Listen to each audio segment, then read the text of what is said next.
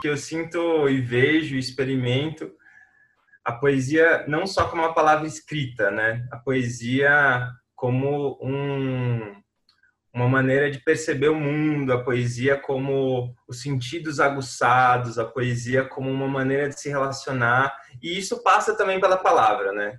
Isso passa também por escrever poemas, isso passa também por se relacionar com as palavras de um jeito diferente, saborear as palavras, como diz a Conceição Evaristo, morder as palavras, encontrar o tutano das palavras.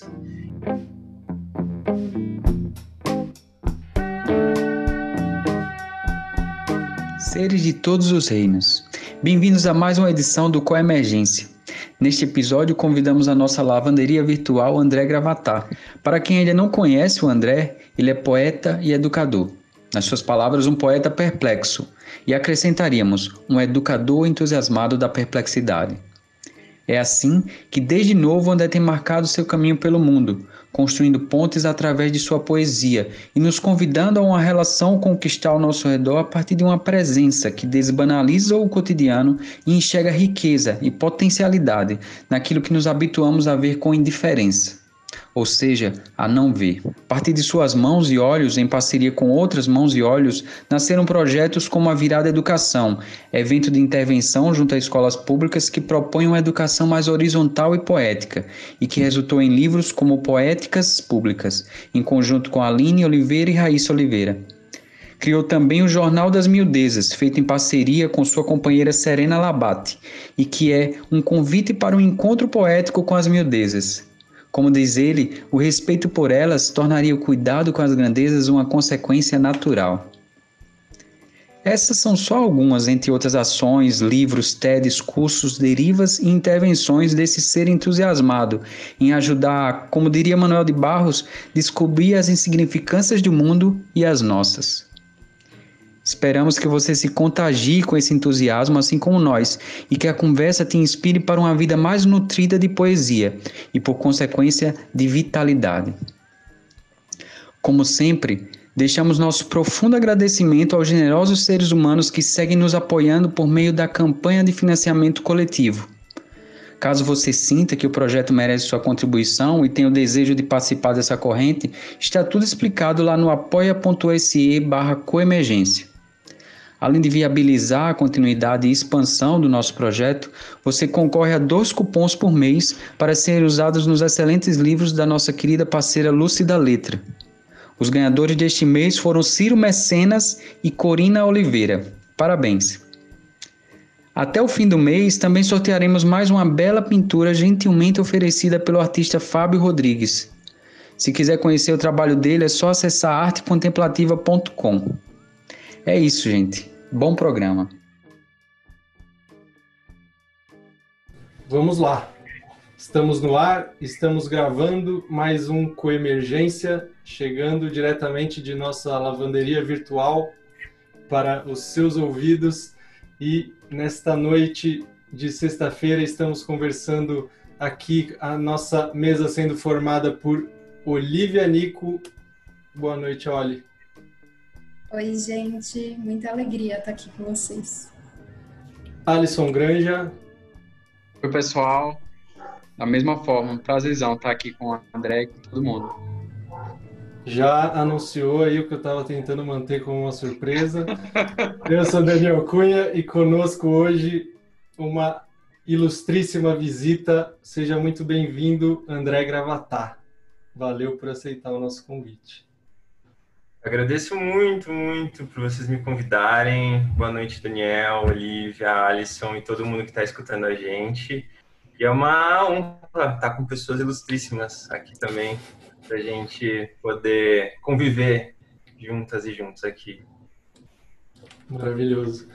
André, para começar, não sei se todo mundo que vai nos ouvir nesse programa é, já te conhece, na, no meu imaginário, você é um personagem um pouco fantástico, folclórico, por tudo que eu já vi você fazendo e as histórias que você conta, mas especialmente por essa história que foi a primeira, quando eu te conheci, que eu ouvi você contando numa entrevista sobre a sua infância e como é que você começou, essas lembranças de como você começou a se relacionar com o mundo, de como você essas cartas que você mandava para as pessoas e, e, de que você trocava correspondências desde muito cedo com pessoas que você não conhecia, que revelavam uma abertura para o mundo que você desde muito cedo estava meio que pronto. E, e, hoje acompanhar o seu trabalho faz muito sentido as coisas que você faz com esse André que estava nascendo ali. Eu queria que você contasse um pouco essa história, é, como é que acontecia isso, a história da rádio também. É, que bom você trazer esse convite para eu compartilhar essas memórias. São memórias que continuam muito vivas em mim, porque eu vivi elas com uma intensidade muito grande. Quando eu era criança, eu ainda sou um pouco de criança, né? Mas quando eu era mais criança, eu morava em Embu das Artes, na periferia de Embu das Artes, em São Paulo. E eu sou filho de pais nordestinos, minha família é toda do sertão da Bahia. E mesmo tendo nascido em São Paulo, eu sou muito fruto também dessa cultura que meus pais trouxeram, né? E era uma casa que não tinha livros, mas que sempre teve muita muita conversa e eu sempre fui essa criança que ficava prestando atenção no chão, na rua e pegava a revista da rua, levava para casa e ficava lendo. E aí teve um dia que eu não sei como, não sei porquê, eu descobri que existia o selo social, que era um selo que custava um centavo, um centavo. E aí eu, sem dinheiro, quando me vi com 50 centavos, fui aos Correios e comprei 50 selos nem lembro se os meus primeiros selos foram 50, mas eu sei que foram muitos selos, muitos selos. E eu pensava, e agora? O que, que eu falo, faço com tantos selos, né? Eu preciso mandar cartas para as pessoas, já que eu tenho esses selos e que eu posso me comunicar com elas, mas com quem? E eu não tinha endereços, assim, aos montes, né? Não era uma criança de, de 10 anos, de 11 anos que tivesse tantos amigos pelo Brasil todo, nem né? o endereço já numa lista. Então eu comecei a procurar endereços, procurar endereços. Então eu vi alguma revista no chão, eu já abri a revista e tentava achar, tem o endereço de alguém aqui, eu consigo falar com alguém aqui. E eu descobri umas revistas de história em quadrinhos que na época tinham os endereços de pessoas que mandavam mensagens falando que gostaram das histórias. E aí aparecia na seção de cartas o endereço da pessoa que tinha enviado uma mensagem para a revista. E aí eu comecei a mandar essas cartas. E sempre foi muito inesperado esse gesto, porque eu não sabia se alguém ia responder. E eu não lembro muito como foi a sensação, mas eu, eu fico imaginando que as primeiras cartas que eu mandei, eu tinha uma expectativa muito grande, né, de, de saber se as pessoas iam me responder. E eu não lembro exatamente o que eu escrevia, mas eu me lembro que eu perguntava para as pessoas sobre a vida delas, sobre a história delas. E imagino que as pessoas que receberam as cartas também ficavam meio surpresas, né, de receber uma carta de alguém desconhecido para elas, perguntando da vida delas e essa decisão de responder ou não, eu sei que na maioria das vezes foi não. Infelizmente, a maioria das pessoas não me respondeu, mas algumas responderam e as que responderam me deram a confiança de que esse ato tinha sentido. Também é, nesse ponto de abrir é, vínculos, né? abrir conversas. Então, eu comecei a conversar com pessoas de estados diferentes. No final, eram poucas pessoas que realmente seguiram essa conversa por carta, mas foi muito, muito, muito simbólico para mim poder virar amigo do carteiro.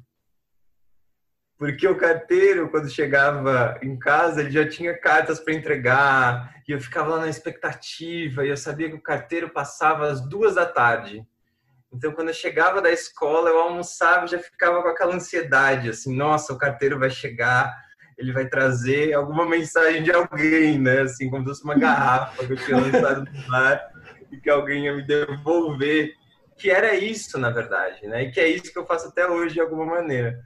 Mas aí o que aconteceu também depois foi que eu e algumas pessoas da vizinhança, a gente escutava rádio, as músicas na rádio, e esse tempo não é um tempo tão antigo, não estou nem falando de 1930, eu estou falando de 2000 e 2003, 2004, mas é porque na época não tinha acesso a computador, enfim, a gente continuava usando o que estava disponível para gente, e aí a gente escutava muito a rádio, as rádios locais, assim, lá de Embu, e aí a gente descobriu que dava para pedir música na rádio. E aí eu não tinha telefone, na época, celular nem sabia o que era, mas não tinha nem telefone fixo. Então eu ia até o Orelhão, que ficava próximo à casa onde eu morava, e aí eu criava todo um esquema do qual fazia parte também a minha mãe, porque tinha um rádio em casa que gravava, que, que dava essa opção de gravar o que passava na rádio com uma fita. Então eu deixava a minha mãe lá, combinado, tudo combinadinho, para que quando ela ouvisse é, alguém falar é, o meu nome ou, ou, falar que eu ia entrar ao vivo na rádio, que ela apertasse o, o botão de gravar, porque enquanto minha mãe ficava em casa, eu saía correndo pro orelhão e ia lá tentar ligar para a rádio. E às vezes, como eu é, consegui comprovar recentemente, eu falava ao vivo. E eu consegui uma gravação que eu tinha 10 anos e eu falava ao vivo com é, o radialista.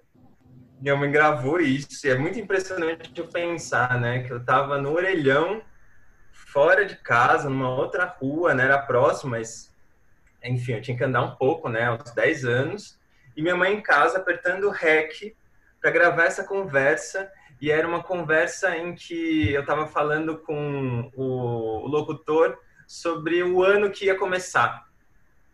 E aí ele pedia para eu mandar alguma mensagem para os ouvintes. E eu lembro da sensação de estar tá lá no orelhão e barulho ao redor. Ao mesmo tempo pensando, nossa, eu posso falar com os ouvintes de uma rádio.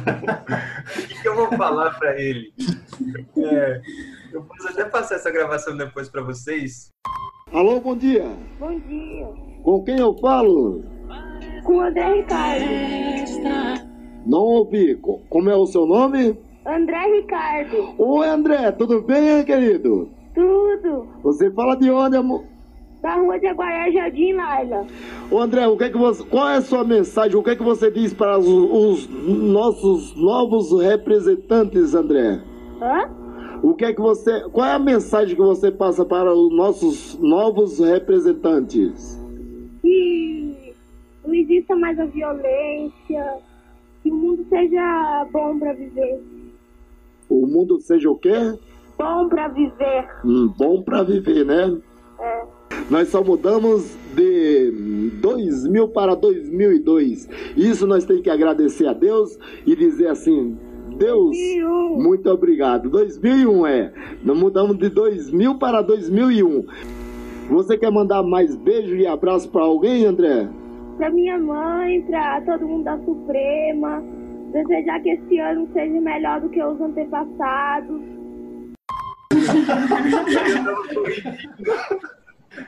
corrigindo ele, mas claro que também uma fala muito de alguém que está um tanto perdido, assim, porque é isso, né? O que está acontecendo, né? Eu posso apertar um botão, eu falo com uma pessoa numa rádio.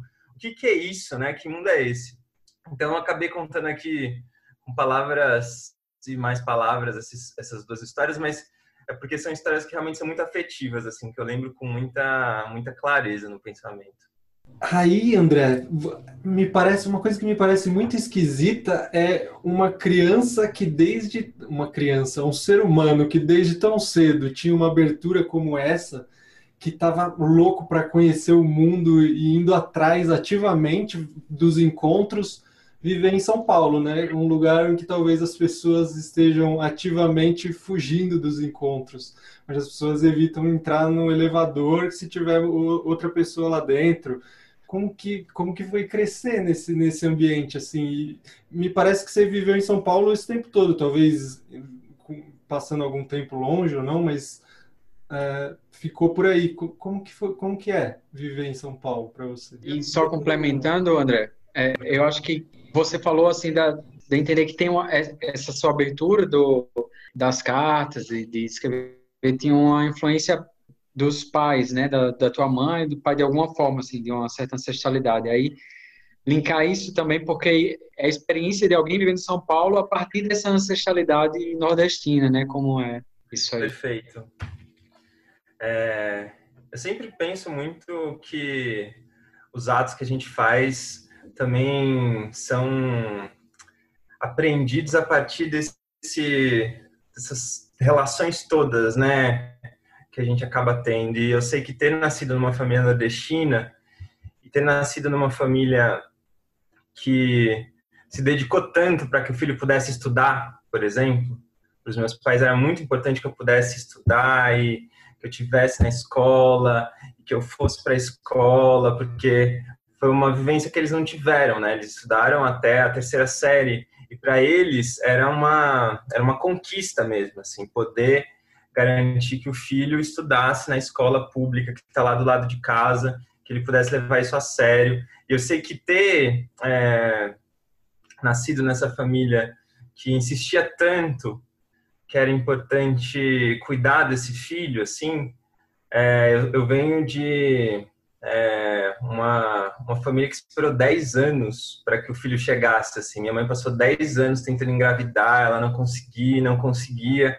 Ela até fala que foram 10 anos de gravidez, assim. Eu fico pensando, nossa, como é, né? Uma, uma mulher ter essa expectativa de, de ter um filho ao longo de 10 anos e nascer alguém, né? nascer alguém que chega lá e que é essa criança e que, que começa a descobrir o mundo. Então eu sinto que essa influência da minha família é muito, muito importante, que é mais do que uma influência, é né? uma raiz, porque é algo que está no corpo. E, e aí eu sei também que o fato de eu ter nascido na periferia de São Paulo me trouxe uma vivência de uma São Paulo que é que é diferente dessa São Paulo urbana é, mais central assim. Então, por exemplo, quando eu nasci mesmo em 1990, 91, 92, ainda era chão de terra. Quando eu abria o portão, ainda era chão de terra, não tinha nem asfalto. Eu até tenho essa memória assim na, no corpo também de vivenciar o dia em que chega o asfalto. E isso é muito forte, né? Porque de alguma maneira é como se fosse uma transição de um, de um jeito de estar é, convivendo para outro jeito, né? Assim, e de alguma maneira também eu lembro muito que quando eu era criança é, eu tinha, tinha dificuldade de pegar ônibus e passar mal, assim, eu passava mal de, de ânsia de vômito, né? E eu pensava, nossa, é, como que eu vou trabalhar? Eu pensava isso quando era criança e adolescente, assim. Como que eu vou trabalhar se eu passo mal, se eu tenho ânsia de vômito quando eu entro no ônibus? Como que eu vou chegar no trabalho? Porque era como se você só pudesse trabalhar é, tendo que pegar duas horas de ônibus, que nem meu pai pegou a vida toda, assim, a vida toda. Ele não viu outro tipo de, de vivência possível, assim. E, e aí, dentro desse cenário da periferia de Imbu, de alguma maneira, eu também vivi um contexto em que as crianças brincavam mais na rua, ainda que tivesse já portão, grade, tem que ficar trancado também. Eu sou de uma família que tinha muito esse, esse cuidado é, de ah, não pode ficar muito na rua, mas eu, eu aproveitei isso também da rua um tanto, aproveitei isso também de poder conversar com os meus amigos pelo muro, assim, as casas muito próximas, um muro meio baixo. Então eu sei que eu tive uma vivência que me, me gerou uma intimidade, assim, com as pessoas, que foi muito diferente de quando eu vim morar na região da Praça Roosevelt, mas é, realmente nesse, nesse, centro urbano em que as pessoas não se olham assim. E aí foi um choque, porque realmente é diferente, né? E eu acho que são muitas camadas, né? Porque tem uma tem uma camada que a gente olha e fala, nossa, as pessoas não se percebem, né? Elas andam correndo, elas andam é, olhando só para o lugar onde elas vão chegar, né? Mas a gente sabe que isso também não é uma culpa das pessoas, né? Exatamente, não é isso. Existe toda uma estrutura social, existe toda um, uma série de questões que determinam que os corpos têm que ter esses trabalhos exaustivos e que as pessoas têm que ter essas metas e que as pessoas têm que viver essa vida. Então é uma questão muito mais ampla e estrutural, né? Eu acho que ter vindo morar também nesse nesse lugar que é ao mesmo tempo urbano e hostil e estranho, é, me fez também perceber ainda mais o quanto essas questões de percepção também tem a ver com questões estruturais, assim, o quanto a falta de percepção também tem a ver com questões estruturais, políticas, históricas. André, puxando um pouquinho esse lugar aí do, da periferia de Embu até centro de São Paulo, acho que uma das coisas que conecta um pouco as nossas experiências é a deriva, né? Que você é uma pessoa que traz muito, trabalha com essa experiência de deriva, eu também junto com o coletivo do Decafônico, que a deriva é essa experiência de caminhar pela cidade sem ser funcional, né? De ir para um lugar de um lugar para outro, de esse essa relação funcional. Então é esse caminhar que é para estar tá aberto mesmo à experiência, né? Tem até uma frase que a gente gosta muito no meu coletivo que veio de uma escrita, de uma experiência, que é a cidade acende desejos. Então eu queria saber como que é a sua relação com a cidade a partir desse lugar mais lúdico. E até se você tiver alguma história, porque eu sei que quando a gente se abre para a cidade acontecem histórias assim mágicas, né? Então você deve ter alguma história aí, com certeza. É uma ótima pergunta, Olivia, porque essa possibilidade de caminhar pela cidade, viver a cidade de uma maneira mais brincante, mais poética, abre histórias muito impressionantes, né? Histórias muito impressionantes. Na verdade, tem muitas e muitas histórias que eu me lembro, assim. É... Eu lembro que um dos primeiros exercícios que eu fiz quando eu me mudei para São Paulo, assim, mais para esse centro urbano mesmo, é... eu saí na rua com um nariz meio que um nariz de batata, assim. Não lembro como era. Um óculos estranho e um nariz é, que causava estranhamento nas pessoas também, de plástico. É, e eu lembro que eu fiquei andando na rua assim, e as pessoas olhavam para mim, e algumas davam risada, e algumas vinham falar comigo. E eu lembro que isso, isso foi anos e anos atrás, assim. Acho que eu me mudei para São Paulo foi em 2000 e 11, 12, e logo que eu cheguei eu quis experimentar, assim, jeitos de, de quebrar um pouco essa interação já conhecida, né? Então eu lembro que um dia eu fiquei com um cartaz na Paulista e aí eu tinha escrito que tal começarmos uma conversa. E aí eu lembro que uma pessoa veio com toda a disponibilidade dela, e dava para sentir que ela estava com essa disponibilidade de conversar. E ela falou assim: Você tem trabalho?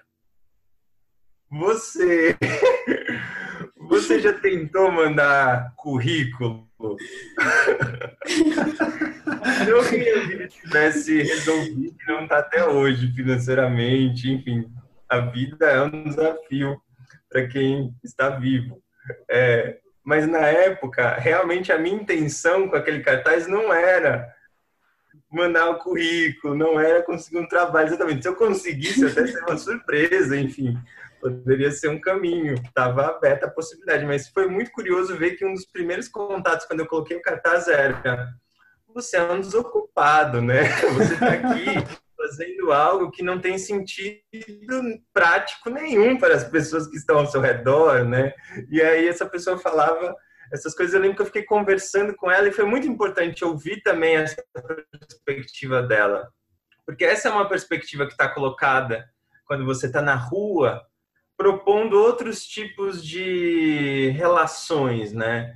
E como que a gente desconstrói essa, esse julgamento, né? Como que a gente consegue, além de desconstruir esse julgamento, convidar as pessoas a partir de, de uma de, um, de, de uma tentativa que seja mais envolvente, né? Que seja mais é, saborosa. Eu acho que nessa, nesse lugar do convite poético para estar na rua de outro jeito, no convite da deriva, existe uma intenção de saborear a cidade, de saborear é, outros tipos de, de passos. Né? E eu lembro que outras experiências que eu vivi também foram muito fortes. Eu, junto com outras várias pessoas, a gente em 2015, a gente criou, 2014, a gente criou a Virada Educação e aí, uma das ações que a gente começou a desenvolver com as escolas que participaram da Virada Educação, escolas públicas da região da Praça da República, da Praça Roosevelt, uma das ações foram, é, foi os corte, foram os cortejos poéticos. A gente começou a fazer saídas com as crianças, com as famílias, pelas ruas da cidade, no geral também com a presença de um grupo de maracatu à frente. E foram experiências muito fortes. Uma delas que eu nunca me esqueço, que a gente estava numa rua chamada General Jardim, que inclusive a Olivia conhece bastante, é, porque você faz um, você dá aulas num lugar que é na General Jardim, não é, Olivia? Sim, antes da pandemia, pelo antes menos. Da pandemia, sim. E aí a gente estava lá na General Jardim com muitas crianças, não vou lembrar, enfim, quantas eram, mas eram, enfim, umas 70 crianças, 80 crianças, famílias. E a gente estava com um grupo de maracatu numa manhã. E a gente, quando passou lá na General Jardim, as pessoas começaram a sair, assim, olhar. Algumas olhavam pelas janelas, algumas olhavam pelas varandas. E aí aconteceu um, um, gesto coletivo que a gente jamais imaginava. As pessoas começaram a bater palma. E elas batiam palma para as crianças que estavam andando na rua e cantando com um grupo de maracatu. Então era uma cena tão arrepiante, assim, a gente olhava para cima e as crianças olhando para cima, né, assim, aquelas palmas tão altas para elas. E ao mesmo tempo quando a gente foi conversar com as crianças sobre a experiência, uma delas falou assim: quando a gente saiu para a rua, algumas janelinhas foram se abrindo e algumas janelinhas se abriam e se abriam e se abriam, mas algumas janelinhas continuavam fechadas. E eu achei tão preciosa essa, essa fase dessa, dessa garota, porque ela, aos 5, 6 anos, estava falando que quando ela saiu para a rua com essa disponibilidade do encontro, algumas janelas se abriram. E que isso marcou ela profundamente, mas algumas continuaram fechadas. E ela sublinhou isso no final, porque algumas estavam realmente fechadas e continuaram fechadas. E foi tão forte, porque com essa fala dela eu consigo resumir boa parte das experiências que eu vivi na rua, assim. Nesse convite poético. Algumas janelas vão se abrindo e outras continuam fechadas. E entender como, como lidar tanto com as janelas que se abrem quanto com as janelas que continuam fechadas, eu acho que é um aprendizado que a gente vai afirmando que é importante, né? Que é importante a gente aprender a lidar com essas janelas que podem abrir, com essas janelas que continuam a se fechar, né? E a cidade, a vivência na cidade é isso, né? É a convivência com janelas que se abrem com janelas que se fecham. Eu queria, inclusive, partilhar que foi dessa forma que eu conheci o André, né? Foi numa deriva, no... há alguns anos atrás, eu nem lembro onde eu vi divulgando, assim, deriva no, no, no MASP, alguma coisa assim, tipo, eu disse, cara, eu tinha recém mudado para São Paulo, estava querendo coisas diferentes, né? Eu fui lá e foi muito interessante a experiência, né? Que a gente se propôs para a gente se formar em duplas e um ficar vendado e outro guiar a pessoa vendada. Aí eu logo pedi para ser vendado e, e, a gente ficou em pleno horário do rush no, no metrô da linha verde, distribuindo bombons e, e, e, parando as pessoas, perguntando sobre elas e, e pedindo e falando poesias para elas e tal. E foi muito marcante para mim essa experiência, porque foi ao mesmo tempo a experiência de, de vivenciar o mundo a partir de uma outra perspectiva, a partir da perspectiva é, dos sentidos abertos, mas sem a visão, e que foi, foi curioso que no final eu fiquei até com dó de tirar a, a venda, assim, porque a, me abriu tanto, assim, a, a audição para coisas que eu nunca tinha sacado, assim, tantas nuances, assim, foi para mim foi muito rico nesse sentido. E também isso, esse desafio de parar as pessoas, assim, uma coisa que eu nunca faço, né?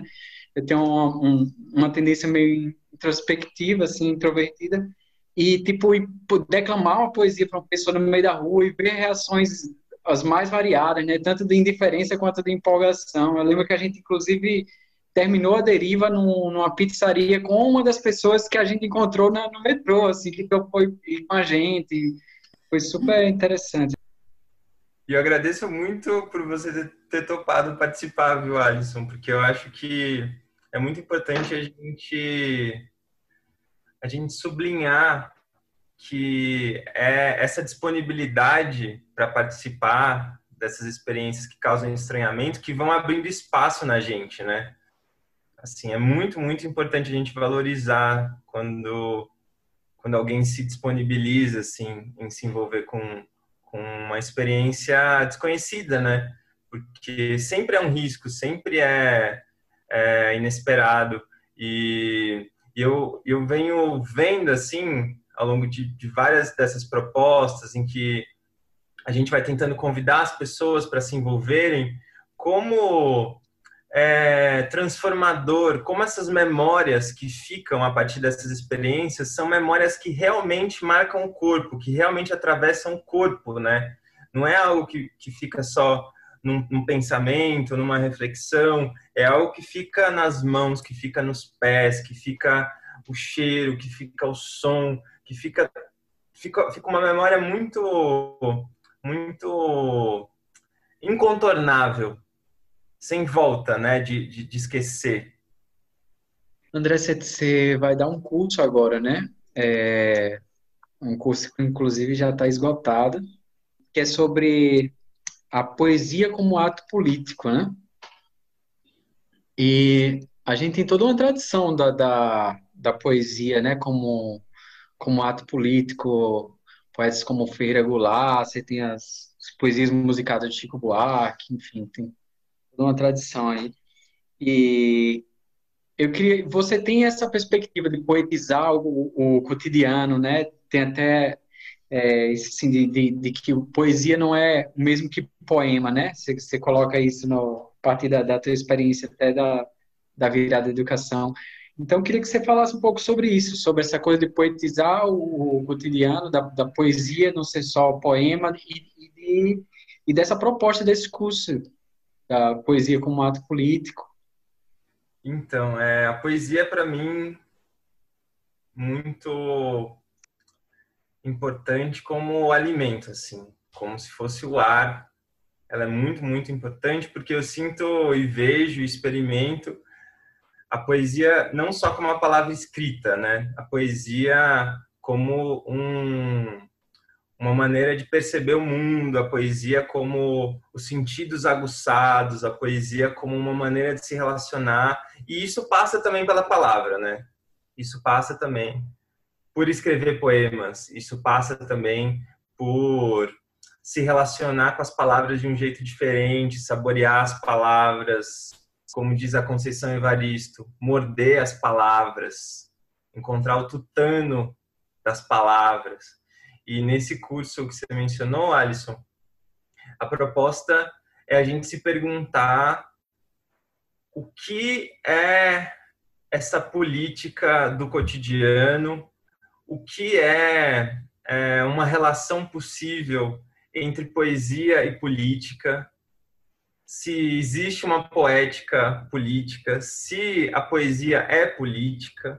Tem uma poeta que eu gosto muito, muito, que é polonesa, e o nome dela é de uma pronúncia é, desafiadora, mas eu acho que eu aprendi depois de correr atrás da tradutora da, dessa poeta, e aí ela falou como se pronuncia, que é a Wisława Szymborska.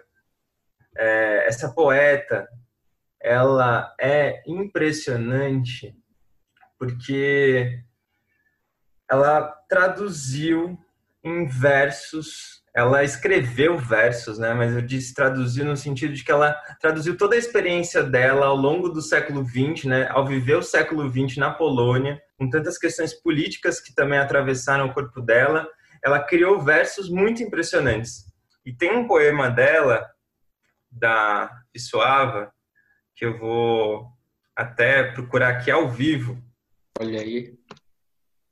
Para exclusivo para o programa exclusivo, né? Ainda que o poema está disponível na internet. exclusivo, mas... mas... não com a declamação do André Gravatar. E, e aí o poema dela é assim: Filhos da época. Somos filhos da época e a época é política. Todas as tuas, nossas, vossas coisas, diurnas e noturnas, são coisas políticas Querendo ou não querendo, teus genes têm um passado político, tua pele um matiz político, teus olhos um aspecto político. O que você diz tem ressonância, o que silencia tem um eco, de um jeito ou de outro político. Versos apolíticos também são políticos. E no alto a lua ilumina com um brilho já pouco lunar. E ela continua falando dessa dessa presença da política em tudo, nesse sentido do cotidiano, né? Nesse sentido de que todo ato é um ato político, porque todo ato tem a ver com todo mundo de alguma maneira, né? Assim, tem uma interconexão entre tudo. E essa proposta de falar sobre poesia e política tem muito a ver com isso, de a gente tentar se perguntar é, como que a poesia pode estar mais presente no cotidiano e como que a gente pode perceber a poesia como um gesto relevante coletivo, um gesto que é importante, claro, para o indivíduo, pode ser transformador e cheio de força. A poesia é uma força em nós, mas a poesia também é uma força coletiva que a gente pode é, afirmar, né? E aí, até sendo mais é, explícito assim, a gente nesse nesse curso até já aconteceu uma turma, agora já já vai começar uma outra. A gente ouviu durante um tempo é, dos encontros as falas da Estela do Patrocínio. A Estela do Patrocínio, que graças a algumas pesquisadoras que gravaram as falas dela, a gente consegue ouvir as falas da Estela, e ela é uma mulher negra que passou quase 30 anos da vida dela internada em hospitais psiquiátricos, tem uma história super forte, atravessada por mil é, violências. E a Estela, quando ela fala, ela faz poesia por essa relação tão forte que ela tem com as palavras, essa relação tão impressionante que ela traz na voz dela. E aí tem um trecho que, inclusive, a gente ouviu e reouviu e conviveu com ele, que ela diz assim: para ter força, o que é preciso fazer? para ter força, o que é preciso fazer? E ela responde: é preciso tomar vitamina. É preciso tomar vitamina. E ela, na fala dela, traz uma força das palavras que é, que é uma força do corpo. É a palavra no corpo, é a palavra que está vibrando no corpo, né?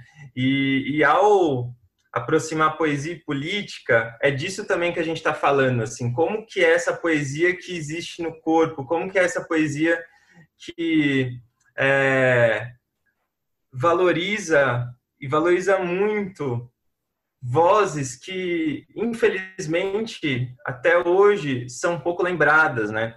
A própria Estela do Patrocínio é uma voz que a gente precisa muito escutar, que a gente precisa muito compartilhar e que a gente precisa muito conviver ainda mais para poder aprender com ela, né? Para poder é, aprender e criar algo a partir daí. André, também sobre esse curso que você vai dar, a gente deu uma olhada no, no, no release ali, no, no, na sua divulgação, e tem um dos módulos, é, uma das aulas que, que chama Prestar Atenção o Tempo Todo. E aí, esses dias você também postou uh, no Instagram uma frase falando sobre prestar atenção, e na verdade, o seu trabalho, né, todo com, com o Jornal das Miudezas, né, pois é, o, o peixe dos seus pais, né? E, e o, o, seu trabalho com o Jornal das Miudezas também está muito ligado a essa questão da atenção, né? A gente prestar atenção no que ninguém está prestando atenção e na riqueza que isso traz também. Aí que, queria, a gente queria ouvir de você, assim, qual que é a importância da atenção e na sua experiência, como você faz e se isso é deliberado para treinar a atenção? Porque a atenção também, por exemplo, é um tema que a gente já tratou bastante aqui no podcast, que dentro do dentro dessas tradições contemplativas é visto como algo fundamental e como a gente tendo práticas muito específicas para treinar isso, como práticas de meditação, mas me parece que esse não é o seu caminho. Eu queria que, ouvir você sobre o seu caminho, porque parece que você treina muito a atenção do, de outro jeito, talvez. Uhum. Sim, é, essa palavra atenção é muito importante é, para mim, enfim, sei que ela é muito importante para vocês também. Até gostaria de escutar mais depois também esses movimentos de vocês, assim, para cultivar essa atenção. E quando você falou é, dessa importância da atenção, eu também fiquei lembrando de uma de uma questão que para mim é sempre muito fundamental, que eu já falei aqui um pouco nessa nossa conversa, como todo movimento que a gente faz, ele é coletivo em alguma dimensão dele, né? Assim, o fato de eu estar aqui conversando com vocês, trazendo histórias, por exemplo, da minha mãe, do meu pai, está fazendo é, eu trazer também para a conversa vozes que a princípio não estão aqui, mas se tornam vivas, né, à medida que eu que eu tô mencionando elas, né, porque elas são parte da minha voz. E aí, por exemplo, você mencionou o Jornal das Miudezas. O Jornal das Miudezas ele só existe também por causa de um coletivo que se movimenta em relação a isso, né? Especialmente é, de mim e da Serena Labate, que é educadora, artista e é também minha companheira, e a gente faz o jornal juntos. Desde 2018 a gente faz essa versão impressa, mas outras várias pessoas que vão apoiando a gente, que vão de alguma maneira compartilhando também o seu olhar. E nesses encontros, nessa relação, a gente vai conseguindo cultivar a atenção, eu acho que de um jeito que abre muito mais espaço na gente. Porque como a gente está sempre em contato com pessoas que estão com perspectivas diferentes, né? A gente acaba também se provocando a sair do nosso lugar acostumado, né? Então, eu insisto muito nesse aspecto coletivo, assim, das ações. Eu mencionei a virada educação, que também é um processo que envolve várias pessoas, né? E não necessariamente tem que envolver várias pessoas, mas poder estar junto com outras pessoas, nem que seja um grupo pequeno, né? Isso já areja muito, já areja muito a gente, já convida a gente a prestar atenção, né? E a atenção para mim, ela tem muito a ver com poesia também, muito, muito, muito, porque de alguma maneira quando eu tô, por exemplo, criando encontros com as pessoas sobre poesia, a gente está mais fortemente fazendo exercícios para aguçar os sentidos, para aguçar os sentidos, para poder ouvir os sons, para poder ver aquilo que a gente não percebeu até então. E, de alguma maneira, todas as pessoas que também é, eu considero as que mais me inspiram na poesia são essas pessoas que fazem esse exercício se tornar cotidiano. Tem uma pessoa que, inclusive, hoje mesmo eu tive um encontro com ele, que é o Ricardo Aleixo, que é um poeta brasileiro, que também tem toda essa esse comprometimento assim. É, esse comprometimento de que a poesia tem a ver com a voz tem a ver com o corpo tem a ver com a gente estar tá realmente presente né? Uma arte da presença. E uma história que eu me lembro assim quando eu penso em poesia e atenção é que um dia eu estava conversando com uma diretora de uma escola e eu entreguei um poema para ela um poema do Manuel de Barros. E era um poema que eu estava dando de presente para ela. E aí ela falou assim: Eu não gosto de poesia, porque poesia é só para pessoas, para almas elevadas. Aí eu falei: Mas, minha querida, é, de onde veio essa ideia? Me conta que poesia é só para almas elevadas.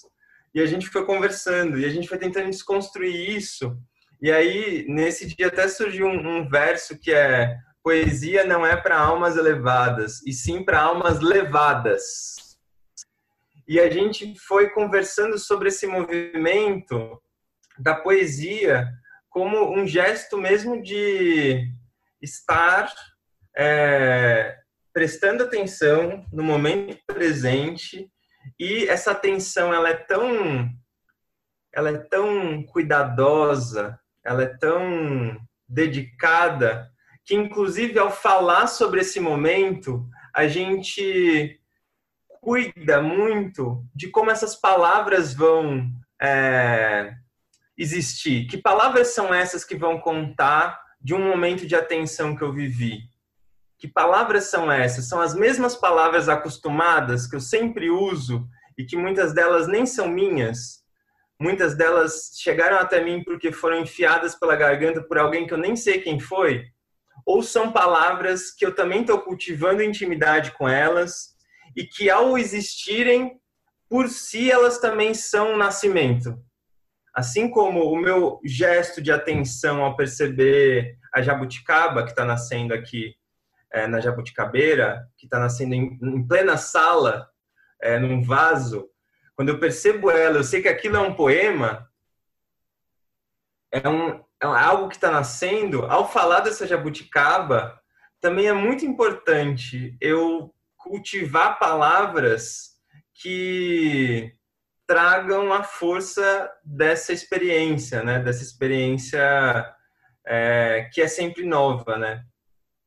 Não sei se, se eu consegui trazer um pouco essa relação entre atenção e, poesia.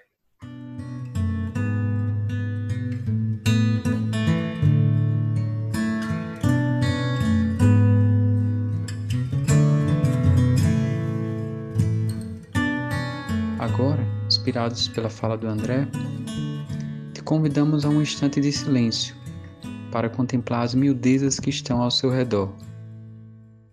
Que, como diz ele em uma de suas poesias, miudeza é porta de entrar silêncio, é sinônimo de intimidade.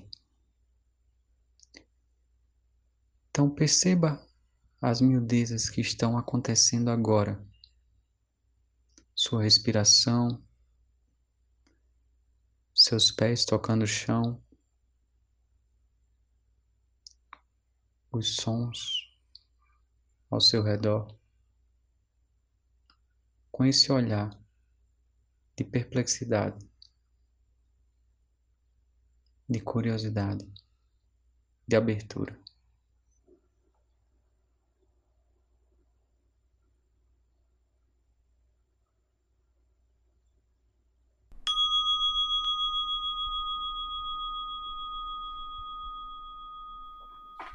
Acho muito bonito como esse lugar da atenção, ele tem a ver com esse olhar como você conecta esse olhar poético, né? Que a poesia ela tá para além da palavra, né? E é muito inspirador te ver, porque acho que a gente te acompanhar, né? Acompanhar seu trabalho, porque parece que você emana esse sentido de poesia da vida, né? Esse modo de olhar para a vida.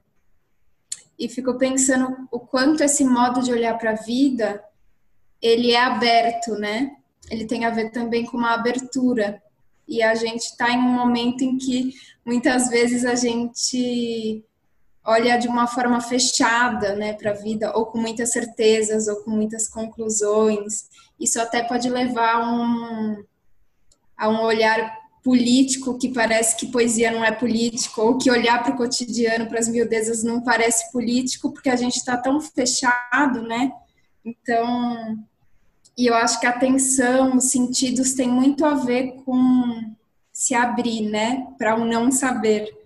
Então, queria que você falasse um pouco sobre isso, até se você mesmo às vezes tem experiências de se sentir fechado e o que você faz para de alguma maneira se abrir, ou se você vê outras pessoas que acham que ah, eu não sou artista, eu não sou poeta, e como que isso é para todos assim.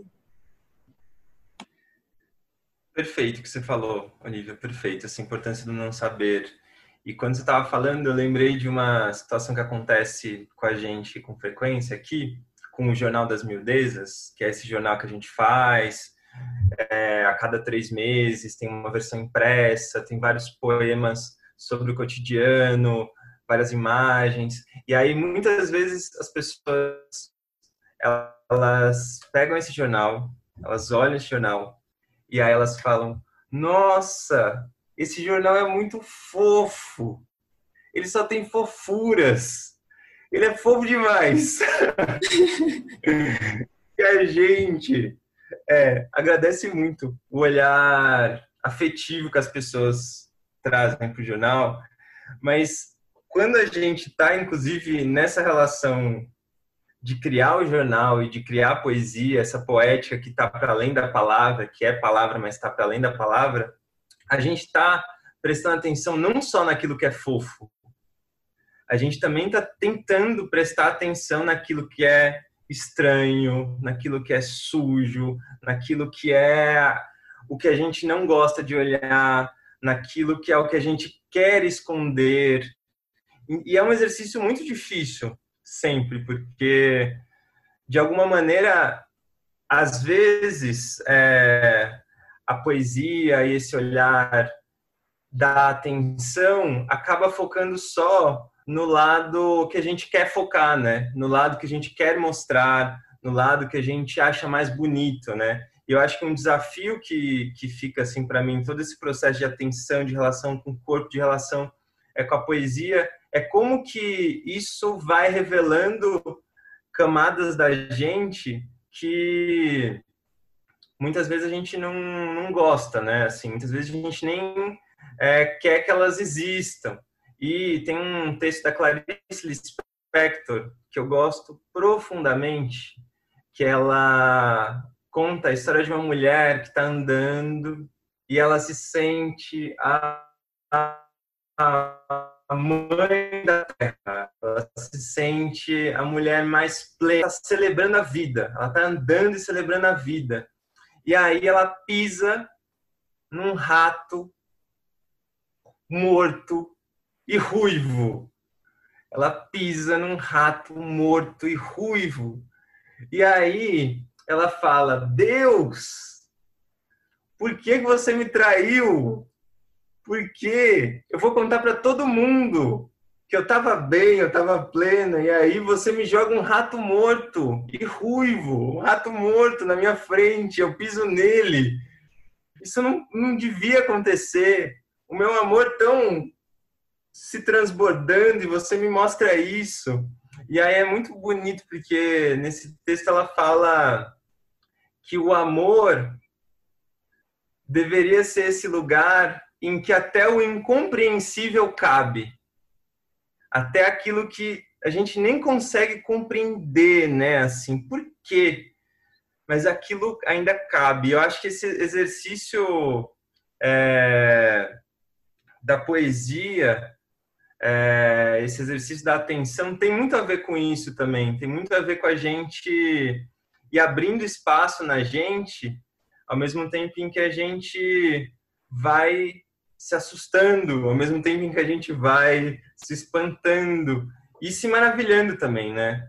De alguma maneira. E outra história que eu lembrei quando você falou, Olivia, é que às vezes quando eu estou organizando algum encontro de poesia, ano passado, por exemplo, eu estava organizando alguns encontros com crianças, é, alguns pré-adolescentes também numa escola. E era um ciclo com algumas oficinas de poesia. E aí, é, num dos encontros, eu perguntei por que que essas, esses jovens, essas crianças tinham decidido fazer esse, essa oficina de poesia, porque no caso dessa oficina que eu estava fazendo nessa escola era uma opção extracurricular, que essas crianças podiam escolher, né? E aí uma das, das garotas falou assim, é, eu queria muito participar desse encontro, mas aí eu falei para uma amiga minha, ela falou assim, nossa, mas você vai num encontro sobre poesia. Eu tenho nojo de poesia. E aí ela falou, mesmo assim eu vim, eu vi que pode ser diferente, né? E aí eu vejo é, em muitas, muitas falas, assim, é, uma visão é, em relação à poesia como algo que ou ficou na época da escola, na época em que ficava se estudando é, quantas sílabas tinha num verso, ou é como algo que é muito distante e hermético e sublime, num sentido que é pouco acessível. E eu sinto que conseguir trazer esse lugar poético como algo palpável para o cotidiano, do cotidiano, do corpo, é também ter um olhar mais democrático, assim, e que pode incluir as pessoas, e assim como vocês fazem práticas de atenção, que imagino são as mais diversas, quem também está olhando para a poesia como esse lugar de percepção, também está exercitando essas práticas quando está andando na rua escrevendo um poema em voz alta e gravando esse poema. Quando a pessoa está ligando para alguém desconhecido e declamando um poema esse gesto é um gesto de ruptura no presente conhecido e abre muitos espaços, né? A Kaline, ela não, não pode participar, mas ela acompanha seu trabalho também. Ela deixou a seguinte pergunta, é, é uma reflexão, né? Para compartilhar com você e ver o que é que você acha. É, a gente vê que a arte ela está muito ligada ao sofrimento, de alguma forma, né? Poesia, música, principalmente assim, até num, num programa recente o, a gente é, entrevistou o Fábio, que é, então ele falou da arte terapêutica no sentido de que, aquela arte compartilha uma dor e faz com que a gente se sinta assim, a gente não está só nessa dor, né? Aquela coisa da, da, da sofrência, da, e você traz uma, uma perspectiva um pouco diferente, né? Que, que vem na linha do Manuel de Barros, essa, que é essa arte assim que se deslumbra com aquilo que aparentemente é banal e desbanaliza esse banal para ver o que, que é que tem de belo nisso, né? É, aí queria que você falasse assim, como é que você vê essa relação assim da tem essa arte que vem do sofrimento e que geralmente é até a mais propagada assim, né? E essa outra arte que vem desse deslumbramento. Como é que então, conversa? Que é, acho muito bom você trazer esse ponto, porque de alguma maneira também é, o que mais me, me provoca assim na arte é essa possibilidade de entrar em espaços desconhecidos e em espaços desconhecidos de nós mesmos e poder se, se descobrir e descobrir o mundo de uma maneira que não esteja dentro de um rótulo, que não esteja dentro de uma caixinha compartimentada, assim. É, eu sinto que a arte, nesse sentido aqui que eu estou compartilhando, ela é quase que um, um chamado para que não exista o rótulo, para que não exista o compartimentar, o dividir, que, que mata, né? Assim, então a poesia, quando eu estou falando aqui também de poesia, de alguma maneira é, eu entendo ela, entendo o poema como um lugar que o sofrimento existe, que a beleza existe, que, que, tudo pode existir, pode conviver e talvez, e aí é uma, uma percepção minha, talvez é, o que mais realmente me encanta é quando realmente a dor e, o, e, a, e a beleza estão lá pulsando juntas até. Quando o sofrimento e a alegria estão lá e aparecem e estão convivendo. E não só quando aparece uma ou outra, assim. É, porque de alguma maneira tem realmente um, um lugar que a gente vive no nosso corpo que é dessa mistura. É uma mistura. É uma mistura, né? Se a gente fosse riscar no nosso pensamento onde começou a alegria, onde terminou a tristeza no nosso dia, a gente ia ver uma dança acontecendo, né? Tem uma hora que os dois corpos lá se encontraram e se soltaram e, e de alguma maneira essa mistura me parece o mais maravilhoso, assim. Uau!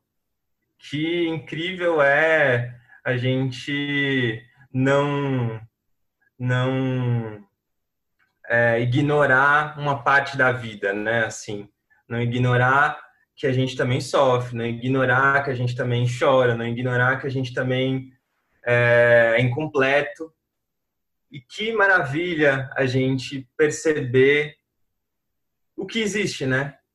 Perceber o que está existindo agora no nosso corpo, perceber que tudo que existe não é banal, não é normal, que não existe uma normalidade, que qualquer coisa que exista no mundo é impressionante se a gente realmente se se envolver com essa perspectiva de de redescobrir a coisa nascendo na nossa frente, nascendo na nossa frente. Tem um poeta que é o Adonis, que é um poeta sírio, que ele tem um verso que é assim: só quem se misturou ou só quem se mistura com o horizonte pode abrir caminho. Só quem se mistura com o horizonte pode abrir caminho. Então eu sinto que essa arte que se mistura com o horizonte, ela abre abre realmente muito espaço, né? e ela possibilita aquilo que a gente nunca imagina, né? Até porque ela está além do, do pensamento que a gente já nomeou. Ela realmente vai para além da palavra já conhecida, né? E até essa história da Donis, acho que eu vou contar rapidamente, porque tem a ver com essa poesia que está para além da palavra, né? Um dia eu estava junto com a minha companheira, a Serena, estava num lugar e estava lendo é, um livro do Adonis, que é esse poeta sírio que tem um livro traduzido para o português, que se eu não me engano se chama Poemas. E eu estava lendo esse livro e tinha um poema, e mais de um poema sobre a relação com o vento. O vento e é um personagem que ele tem o porte do vento. E é uma uma experiência, Leo Adonis. E aí, a gente estava num lugar que estava ventando muito. Ventando muito. E aí foi tão forte porque eu pensei, nossa, que sincronia, né? Eu tô lendo aqui um poema sobre o vento que eu não escolhi é, ler o poema dele sobre o vento. Eu não conhecia antes o poema e abri na página que eu, que eu conhecia sobre o vento. Eu simplesmente abri e era um poema sobre o vento, estava ventando. E aí eu pensei, mas não, nem foi eu que pensei, o vento me disse, e se você fosse procurar o Adonis e tentasse falar com ele? E eu pensei, é, mas vento, eu nem sei onde o Adonis mora, eu nem sei quantos anos o Adonis tem, você tá... Eu achava que ele estava vivo. É, e ele está vivo, está vivíssimo, ele tem 90 anos agora. Eu encontrei ele no ano passado, junto com a Serena. Ele tinha 89 anos na época. E eu lembro que veio essa sensação, e aí? Vai procurar o Adonis? E aí eu, eu fui procurar ele na internet, fui procurar o Instagram dele, a, o e-mail dele, não achava nenhum contato. Depois de muito buscar, um dia eu posso contar essa história em detalhes, porque tem mais camadas ainda, mas depois de muito buscar, eu consegui encontrar uma pessoa que tinha é, o contato com a filha dele. E aí eu falei, olha, é, vou perguntar para ela se ela poderia me apresentar para Donis.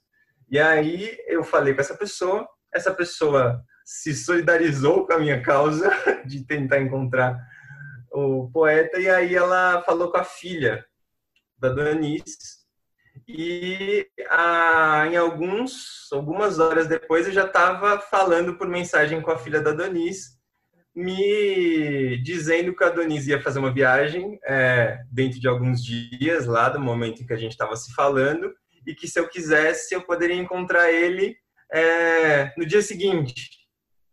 E eu falei, nossa, mas não, não sei se vai dar para encontrar ele agora, porque quando a gente estava se falando, ele estava em um outro lugar muito distante, tinha uma questão financeira também que era que era para ser resolvida, né? Como que eu ia me locomover até o lugar onde ele estava e como que eu ia mudar tudo, mas tava eu e a Serena, minha companheira, a gente estava lá, vamos é, vamos tentar chegar até ele, porque os caminhos estão se abrindo de um jeito inesperado. E aí eu cheguei até ele, a gente se encontrou e foi impressionante, porque mais do que é, conversar sobre poesia, e isso já foi muito surpreendente, ele foi muito generoso. E essa generosidade dele e essa possibilidade de encontrar uma pessoa porque você ouviu um recado do, do vento,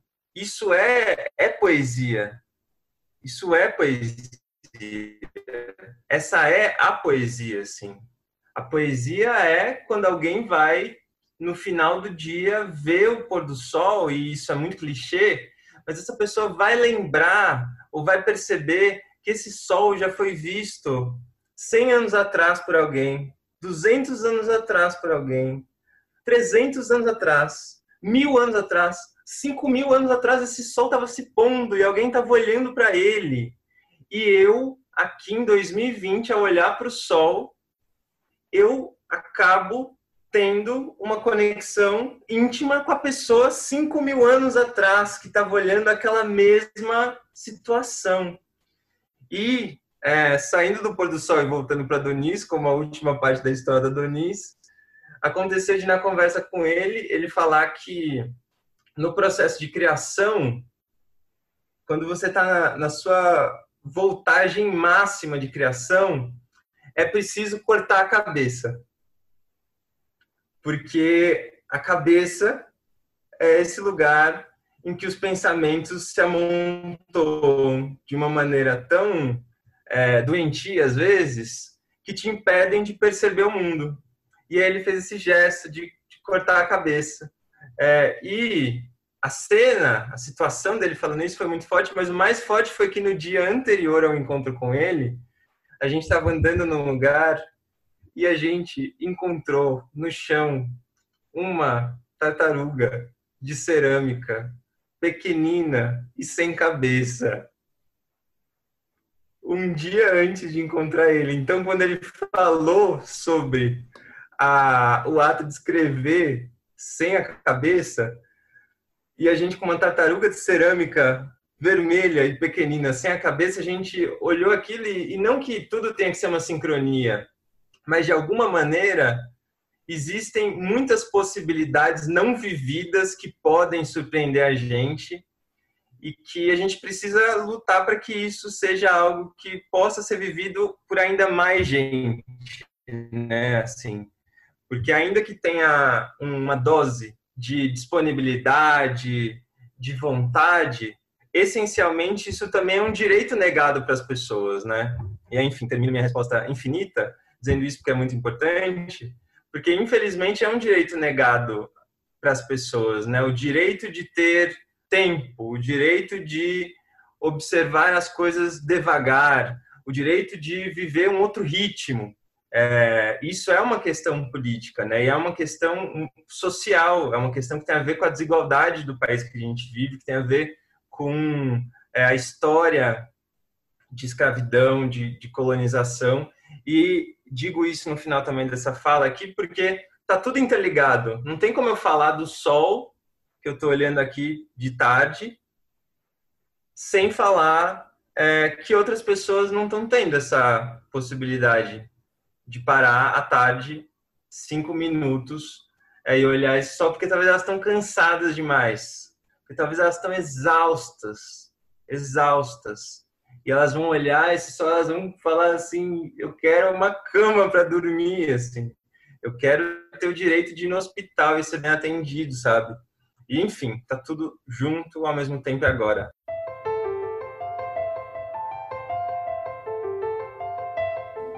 É, André, a gente tem uma tradição aqui que eu, na verdade, vou até quebrar um pouco. A gente tem uma pergunta maluca que a gente faz no é a última pergunta do, do programa e a gente faz uma pergunta parecida para as pessoas, mas aí eu vou adaptar ela com você, que é, é, pesquisando antes de conversar com você hoje, a gente deu uma olhada no YouTube, tinha muitos vídeos no TED, né? Muitos TEDs diferentes. Você já falou, parece que muitas vezes.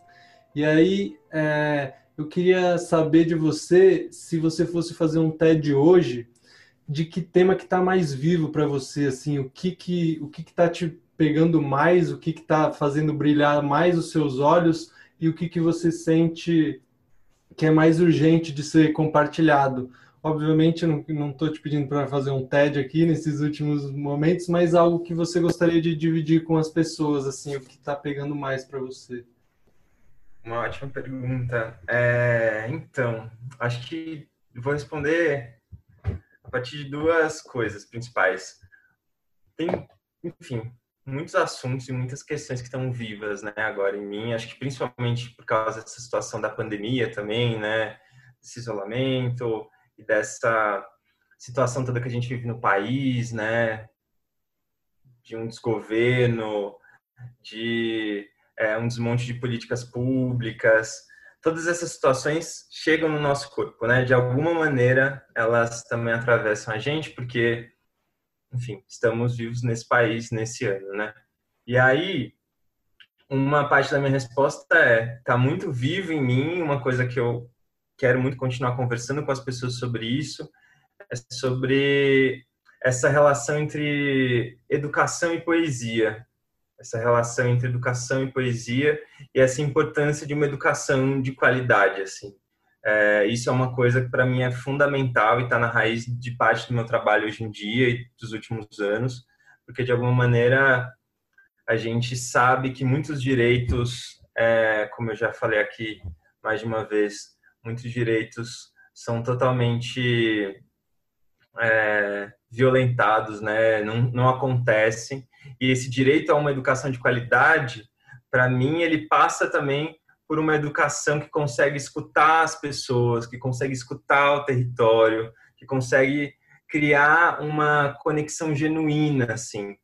E, e isso é um processo que pode ser poético também, assim. Então essa relação entre educação e poesia é muito forte para mim, é algo que está vivo em mim agora. E aí outro ponto que está muito vivo em mim e que também já apareceu aqui na conversa essa percepção de a gente ser um, uma pessoa coletiva, assim. O próprio Ricardo Aleixo, que eu já mencionei, ele usa a, a expressão é, pessoa muitas. Eu preciso até confirmar isso, pode ser que eu estou falando a, a expressão é, errada, assim, mas ele também tem essa essa reflexão muito viva nele, assim, de que a gente é coletivo, né? O próprio Ailton Krenak também tem essa essa fala do sujeito coletivo.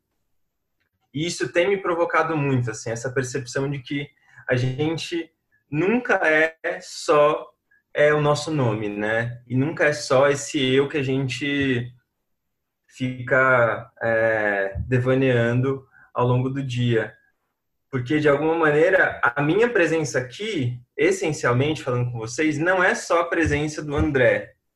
André, Gravatar, esse, esse nome, é, de alguma maneira a minha presença aqui é a minha presença, é a presença dos meus pais, é a presença dos meus avós, é a presença de muita gente que veio antes, é a presença das pessoas que estão fazendo essas ações de educação e eu tô junto com elas. É a presença da Serena também, que de alguma maneira tá junto e eu tô junto com ela e a gente está criando esse caminho também poético de vida e de alguma maneira eu acho que a gente conseguir refletir sobre essa presença coletiva de cada pessoa é algo que eu acho muito urgente, porque vai totalmente é, contra essa ideia de um mundo meritocrático, em que a pessoa ela é sozinha e pelo esforço dela ela consegue atingir o que ela quiser.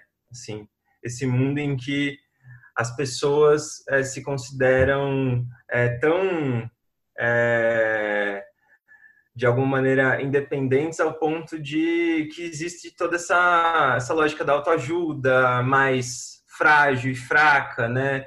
De vá lá, você consegue, você pode, vá lá, é você que vai fazer o seu caminho, é você que é a pessoa que sustenta o seu sonho, assim. E eu acho que de alguma maneira muito do que está mais destrutivo em movimento no mundo hoje tem a ver com essa mentalidade tem a ver com essa mentalidade que a gente, inclusive, acaba internalizando, né? E a gente acaba perdendo esse aspecto coletivo, né? Eu sei que se eu um dia entrei numa faculdade, por exemplo, eu só entrei numa faculdade por causa dessa família que insistiu que o filho pudesse estudar numa escola pública. E eu só entrei numa faculdade porque existia uma política pública chamada ProUni, que, enfim, existe até hoje, mas muito diferente, né? é, nem sei como ela existe hoje em dia, e uma política que possibilitou o acesso de várias e várias pessoas num espaço que até então era negado para elas. E aí, de alguma maneira, a gente perceber que qualquer caminho que qualquer um de nós faça tem a ver com milhares de pessoas juntas, é, isso faz uma diferença muito grande é, em tudo que a gente vê e tudo que a gente pode criar daqui para frente também. Enfim, duas questões que estão muito vivas em mim: esse lugar coletivo de cada um de nós e essa educação urgente. Posso aproveitar e ler um, um trechinho de um do próprio André, colocar as palavras dele no meu corpo, é, que tem a ver com o que você falou da educação, da poesia e desse lugar coletivo que é de uma publicação que está aí online para quem quiser, né? Poéticas Públicas. E eu fiquei com vontade de ler esse trechinho que eu salvei hoje. O menino toma um susto. Mesmo depois de anos na escola, o menino ainda não sabia o mínimo que devia saber. E o mínimo que devia saber, neste caso, não tem a ver com afluentes do rio Amazonas, nem com frações ou com a Segunda Guerra Mundial. O mínimo que devia saber era o nome da educadora que prepara sua merenda dia após dia. Dia após dia, caminhar em direção a alguém é travessia. Uau! Obrigado, Olivia. Estava falando aqui, Dani, que eu fiquei é, sentindo falta da pergunta maluca. Eu, eu queria insistir nela aí, principalmente porque é, eu acho que a, a tua última resposta me instigou ela assim. e eu fiquei curioso, assim, a partir de todas essas presenças que você colocou, né, desse ser coletivo, dessas presenças que fizeram, o que você aprendeu com, com todas essas, essas presenças que te atravessaram e que você queria compartilhar com, com os nossos ouvintes, com a gente? Ah, eu acho que tem um aprendizado muito grande de saborear é, cada encontro, assim. Eu acho que esse aprendizado de entender que cada pessoa com a qual a gente vive um momento que seja a gente está vivendo algo muito raro, muito único e que aquilo continua na gente. Isso é muito impressionante. Imaginar que a gente está conversando aqui, que essa conversa durou, vai durar, enfim, uma hora e meia, duas horas, e que é possível que a gente se lembre dessa conversa amanhã, é possível que a gente se lembre dessa conversa, enfim, depois de amanhã ou daqui a um ano, possível que eu me lembre de vocês daqui a cinco anos, dez anos, por causa de um momento que a gente viveu num determinado segundo, num determinado grão de tempo, né, assim. E eu acho que todas essas presenças me fazem é, lembrar que é muito importante valorizar essa raridade, assim, essa raridade que é encontrar é, cada pessoa com cada história que vem junto com ela, com cada voz que vem junto com ela.